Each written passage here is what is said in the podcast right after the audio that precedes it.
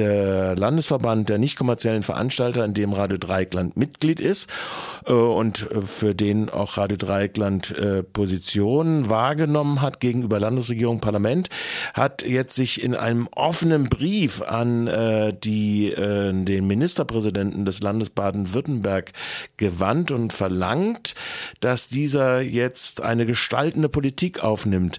Kann man mal äh, vielleicht als erstes sagen, Andreas, äh, warum ist denn so etwas jetzt nötig, äh, so eine Aufforderung in Form eines offenen Briefes an den Ministerpräsidenten Winfried Kretschmann zu machen? Zielt jetzt deine Frage auf äh, die Notwendigkeit eines gestaltenden Willens ab oder auf, auf den Adressaten, Herrn Kretschmann? Beides. Beides. Ja, ähm, vielleicht als Panorama nochmal. Ähm, wir haben das Thema ja schon öfters mit der Digitalisierung des Hörfunks äh, behandelt, aber ähm, im Moment ist relativ viel im Umbruch. Der die Verbreitung über UKW, die ja jahrzehntelang quasi der Hauptverbreitungsweg beim Hörfunk war, das wird sich ändern. Es gibt ja schon seit einigen Jahren die Möglichkeit, über Internet per Livestream Radio zu hören, auch Radio Dreigland selbstverständlich. Das fächert sich mittlerweile noch zu weiteren Verbreitungswegen auf und lange galt ja so als ja, Folgetechnik, digitale Folgetechnik von UKW, DAB Plus, Digital Audio Broadcasting. Und mittlerweile gibt es aber noch eine neue Idee, nämlich, ist auch nicht mehr so neu die Idee, dann, wenn der Mobilfunkstandard 5G kommt, äh, da werden ja dann demnächst 2019 die Ver Frequenzen versteigert werden. Ähm, dann auch über Mobilfunk äh, Broadcast-Angebote zu machen, also Radio zu verbreiten. Also da ist vieles im Fluss im Moment ähm, und die Dringlichkeit äh, beziehen, ja, die kommt daher, dass die wir eine etwas paradoxe Situation haben, nämlich zum einen gibt es im Gegensatz zu anderen Ländern äh, in Europa, in Deutschland jetzt von der Politik aus noch gar keinen UKW-Abschalttermin. Also alle Leute, die zu Hause ein UKW-Gerät äh, stehen haben, müssen sich im Moment noch keine Sorgen machen. Ungefähr 200 Millionen UKW-Geräte sind es nach wie vor? Ähm, trotzdem gibt es parallel äh, auch schon Radio über DAB Plus zu hören. Also viele Sender wie der SWR und auch viele privatkommerzielle äh, werden über DAB Plus verbreitet. Die einzige Alle privatkommerziellen die, in Baden-Württemberg. Ich wollte gerade sagen, die einzige Gruppe von Radios, die eben nicht über Digital Audio Broadcast zu hören ist, das sind die nicht kommerziellen. Das sind wir, die freien Radios und auch die Hochschulradios hier in Baden-Württemberg. Ähm, und auch in den meisten anderen Bundesländern ist die Situation ähnlich. Ähm, Ausnahmen bestätigen die Regel. Ähm, Bayern? Bayern, ja. genau, einzelne zum Teil in Hessen, aber auch da wurde es nicht konsequent umgesetzt. Da ist zum Beispiel Radio Unerhört in Marburg zum Beispiel auch nicht berücksichtigt worden für DAB Plus. Ähm, ja, das ist so ein bisschen die paradoxe Situation, ist die, dass es einerseits keinen UKW-Abschalttermin gibt, äh, im Moment von der Politik gesetzt, es aber von der KEF, das ist diese Kommission zur Ermittlung des Finanzbedarfs der Rundfunkanstalten, im Moment äh, so eine Art Roadmap oder Plan gibt, letztlich eine Be Entscheidung, dass die äh, Finanzierung von sowohl digital, also DAB Plus Verbreitung, als auch UKW, also beides gleichzeitig, was jetzt zurzeit stattfindet, nur bis 2029 finanziert werden soll. Also ab 2029 ist im Moment von der KEF eigentlich vorgesehen, dass UKW nicht mehr finanziert werden soll. Ähm, das heißt, im Grunde äh, sowas wie ein UKW, naja, vielleicht nicht Abschalttermin, aber so langsam das Sterbeglöckchen, das klingelt da und deswegen ist es jetzt für uns, die wir nach wie vor auf, nicht auf DAB Plus zu empfangen sind, dringend nötig, dass das endlich auch äh, in die Gänge kommt und dass wir da auch berücksichtigt werden. Also das ist der Punkt unter dem Gesichtspunkt, äh, weshalb die nicht kommerziellen, die freien Radios im Lande Baden-Württemberg zehn an der Anzahl, dann noch drei, drei Hochschulradios, sehr wohl ein Interesse daran haben, ebenfalls jetzt auf DAB Plus zu kommen und da nicht irgendwo dazustehen äh, am Ende, dass es das nicht mehr nötig hat. Genau, also das, äh, es ist, sind viele Fragezeichen mit dieser digitalen Zukunft des Rundfunks verbunden. Ähm, viele Haushalte haben noch kein DAB Plus Gerät, also das ist immer noch, ich glaube, unter 20 Prozent. Ähm, und wie viele das dann wirklich nutzen, ist nochmal eine ganz andere Frage. Ähm, in anderen Ländern, im Nachbarland Schweiz, sieht das ganz anders aus. Also da äh, ist ganz klar der Fahrplan DAB Plus. Da haben ist die Verbreitung viel größer, auch was die Haushalte angeht, die das bereits hören und da wird, glaube ich, in drei, vier Jahren wirklich UKW abgeschaltet. Wie in Norwegen jetzt ja auch schon. In gewesen. Norwegen ist das bereits, muss man sich vorstellen, in einem großen Flächenland ist das bereits passiert. Ähm, also das sind sehr unterschiedliche Entwicklungen in Europa zu beobachten und bei uns ist das nach wie vor für mich nicht so richtig absehbar, was da kommen wird. Es gibt Leute, die ein Stück weit DAB so ein bisschen unter dem, ja, äh, klein halten oder nicht so richtig äh, gestalten wollen und ein Stück weit denken, naja, das ist ja nur ein Übergang, weil irgendwann kommt ja dann der 5G-Standard und der Mobilfunk und dann äh, wird alles darüber abgewickelt.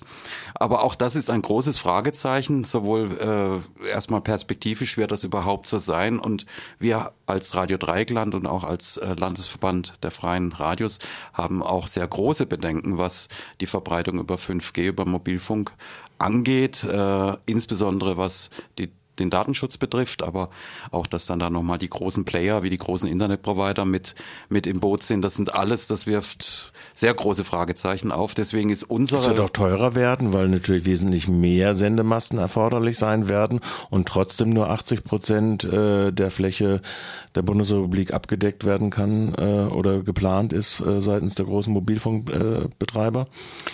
Also wir setzen tatsächlich auf DAB Plus als äh, für uns jetzt erstmal entscheidender Verbreitungsweg. Der ist ja im Grunde auch schon eben bei ganz vielen Radios äh, umgesetzt worden eben nicht bei den äh, nicht kommerziellen leider. Mhm. Bei nicht kommerziellen ist es nicht umgesetzt worden. Was sind denn jetzt die Forderungen, die die nicht kommerziellen dazu erheben? Ja, wir fordern zum einen, dass es äh, zumindest für die Übergangszeit, wo Parallelbetrieb von UKW und DAB Plus dann äh, läuft, also mindestens bis 2029 wahrscheinlich auch darüber hinaus, dass ein äh, landesweiter Multiplex, so nennt sich das, also ein Programmensemble der freien Radios und der Hochschulradios landesweit dann zu empfangen sein soll. Ähm, landesweit wäre schön auch wirklich auch in die, die kleinen Täler hinein, in die letzten Winkel und auch so, dass es dann durch die Hauswände geht. DAB Plus hat so ein bisschen das Problem, dass man es außerhalb der Häuser gut empfangen kann, aber indoor äh, etwas mehr Leistung erfordert. Also das sind so technische Fragen, die dann schön wären, wenn die dann auch wirklich umgesetzt sind.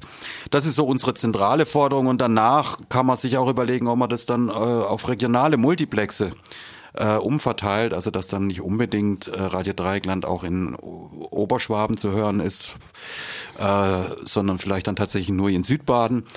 Aber es muss jetzt äh, einfach dieser Weg begangen werden, dass auch die letzte Gruppe der Rundfunkveranstalter im Land, nämlich die nicht kommerziellen, auch auf DAB Plus kommen. Ja.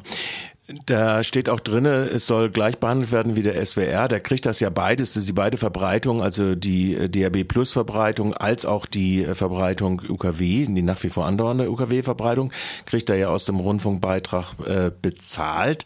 Äh, das heißt, äh, die Frage ist immer, wer soll das eigentlich finanzieren, ist äh, natürlich eine zentrale Frage da drin. Wodurch soll es denn finanziert werden?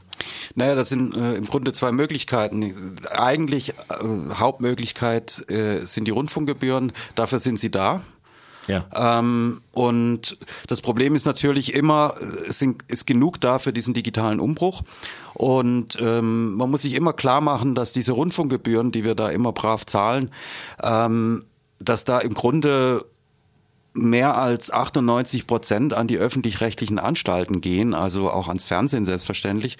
Ähm, und nur ein ganz geringer Anteil von dem Moment 1,8989 Prozent gehen dann an die Landesmedienanstalten. Und diese 1,8989 Prozent das sind die Mittel, die der Stuttgarter Behörde zur Verfügung stehen, um zum Beispiel auch uns hier äh, von den freien Radios äh, eine Sockelförderung zu geben, aber natürlich auch den privatkommerziellen und so weiter. Und vor allen Dingen in Baden-Württemberg haben wir noch eine spezielle Situation, dass von diesen äh, schon relativ geringen 1,8989 Prozent auch nochmal ein Teil an den SWR abgezogen wird, der ja ohnehin äh, eben den großen Anteil bekommt, wie jede öffentlich-rechtliche Anstalt. Und dieser Vorwegabzug, das wäre jetzt eine zweite Forderung von uns. Äh, das macht aus unserer Sicht keinen Sinn, dass der SWR weiterhin äh, diesen, diesen Anteil aus der Landesmedienanstalt bekommt. Der sollte wirklich der Landesmedienanstalt zur Verfügung gestellt werden. Äh, nicht zuletzt, weil eben im Moment dieser digitale Umbruch stattfindet. Und die zweite Forderung, die wir haben, ist, dass diese 1,89 Prozent auch mal wieder aufgestockt werden, also dass den Medienanstalten mehr zur Verfügung gestellt wird. Ich glaube, es war früher tatsächlich mal auf zwei Prozent.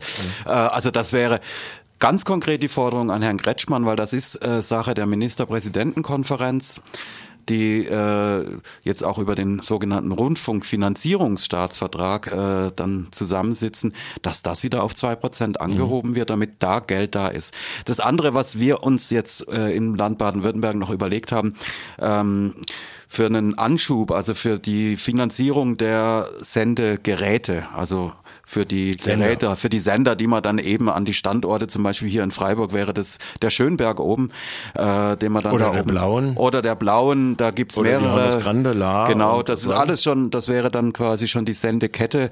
Aber die Geräte, die man anschaffen muss, die sind teuer. Das könnte man sich natürlich schon auch überlegen, ob man aus der Digitalisierungsoffensive des Landes Baden-Württemberg äh, dafür Gelder nimmt. Also in dem Fall mal nicht aus den Rundfunkgebühren, aber äh, letztendlich ist uns auch wichtig, dass der laufende Betrieb dann weiterhin ganz ordentlich aus den Rundfunkgebühren und nicht aus Steuermitteln mhm. bestritten wird.